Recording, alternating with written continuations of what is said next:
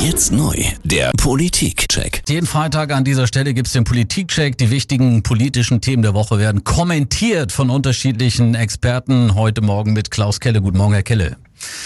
Ja, guten Morgen, Herr Peral. Der Christopher Street Day ist zu einem Politikum geworden. Der findet in Köln am 5. Juli statt. Schwule, Lesben, Bi, Transsexuelle demonstrieren da ja auch für mehr Rechte und Toleranz. Die Veranstalter, die hatten sich dieses Jahr als Motto Einigkeit, Recht und Freiheit überlegt. Folgte dann ein riesen Shitstorm.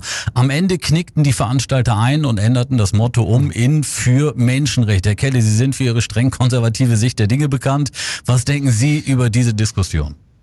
Wieso bin ich denn streng konservativ, Herr Pereil? Also, ich hätte es gut gefunden, wenn sich die Veranstalter, die ja dafür demonstrieren, von der Bevölkerung als ganz normal wahrgenommen zu werden, sich dann auch ganz normal in Bezug auf die Mehrheitsgesellschaft verhalten. Einigkeit und Recht und Freiheit, wer an diesen Begriffen Anstoß nimmt, der hat echt einen Knick in der, im Koordinatensystem. Mhm. Und äh, ich sag mal, wenn er das als irgendwie rechts wahrnimmt. Mhm. Für die meisten sind ja die Worte eben Einigkeit, Recht, Freiheit untrennbar mit der Nationalhymne verbunden. Jetzt gibt es ja Menschen unter der Regenbogenfahne, Transmenschen zum Beispiel, die sich in ihren Rechten vom Staat nicht wirklich vertreten mhm. fühlen. Ist es aus deren Sicht jetzt nicht nachvollziehbar, dass sie sich von dem Motto distanzieren, Herr Kette?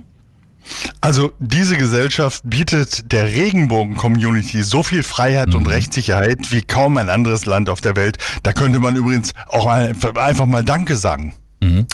Besonders radikal, und zwar von Befürwortern als auch von den Kritikern des Ursprungsmottos, wurde im Internet gestritten, bis hin zu Morddrohungen. Werden wir durch Social Media langsam alle hysterisch, weil mit dem Oma ist eine Umweltsong beim WDR im Grunde genommen das gleiche Spielchen? Also Social Media bedeutet für uns alle natürlich erstmal äh, viel mehr Freiheit und äh, ich bin zumindest allerdings der Meinung, dass die einfachen Regeln des Anstands bewahrt bleiben sollten. Also was sich der WDR da mit Oma und Umweltsau geleistet hat, ist echt eine Frechheit. Herr Kelle, vielen Dank für Ihre Einblicke Gern. in den Politikcheck heute. Ich wünsche ein schönes Wochenende und bis bald hier in der Show. Tschüss. Das wünsche ich auch. Danke, Danke tschüss. Ciao.